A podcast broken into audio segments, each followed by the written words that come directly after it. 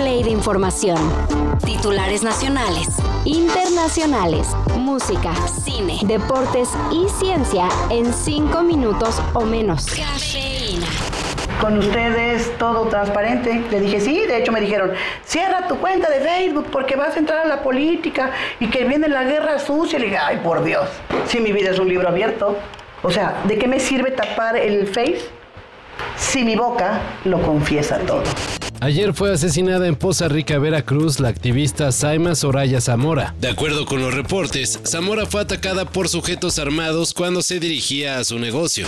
Fue uno de los hijos de esta mujer quien reclamó la violencia e inseguridad que se está viviendo en el municipio del norte de Veracruz. La Fiscalía del Estado ya abrió la respectiva carpeta de investigación, aunque no se sabe para dónde se dirigirán las pesquisas. La activista fue identificada como supuesta operadora local de Adán Augusto López aspirante a la candidatura presidencial de Morena. Tras darse a conocer la noticia, se activó código rojo en toda Poza Rica. Pensamos que puede haber, que este bus puede tener que ver con la, los motivos del ataque a los normalistas o de la tremenda agresión sufrida esa noche. El misterio es también de quién sería la droga. Tras un peritaje, los expertos fueron contundentes y nada coincide con lo dicho con la Procuraduría. Ayer terminó el trabajo del grupo interdisciplinario de expertos independientes en el caso Ayotzinapa. Al dar a conocer su último informe, los especialistas fueron directos. El ejército estuvo involucrado en la desaparición de los 43 normalistas, pero hubo manipulación y ocultamiento de información. De hecho, todos estuvieron involucrados. Y cuando dicen todos, es que fueron todos.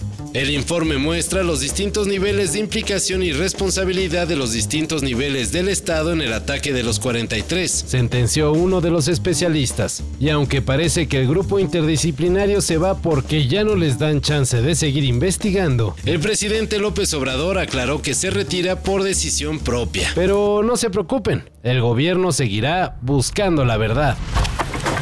Travis Scott regresa con un nuevo disco.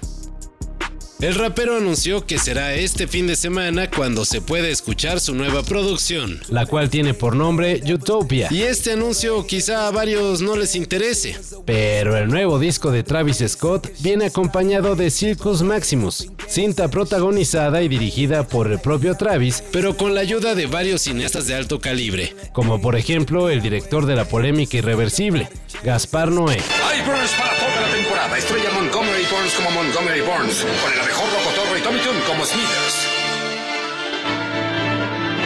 Dirigida por el señor Spielberg. El disco se podrá escuchar en todas las plataformas, pero la película solo se estrenará en Estados Unidos por el momento. Así que habrá que esperar. O bueno, buscarla en el Internet de las cosas. Realmente eres el rey de reyes. Um, if you know anything about LeBron James, anything at all, you can say whatever you want. People could be critical. People could say whatever they want. But nobody debates what a wonderful, loving father he is. Bronny James, hijo del basquetbolista LeBron James, sufrió un paro cardíaco. De acuerdo con los reportes, Bronny tuvo el episodio mientras realizaba una sesión de entrenamiento de la Universidad del Sur de California. Afortunadamente, el hijo de LeBron se reporta como estable y fuera de peligro aunque no se ha aclarado si este episodio de alguna forma afecta a su prometedora carrera como jugador de la NBA. De hecho, en varias ocasiones, LeBron James ha dicho que uno de sus deseos es compartir la duela con su hijo. The day I can't give the game everything on the floor is the day I'll be done. Lucky for you guys, that day is not today.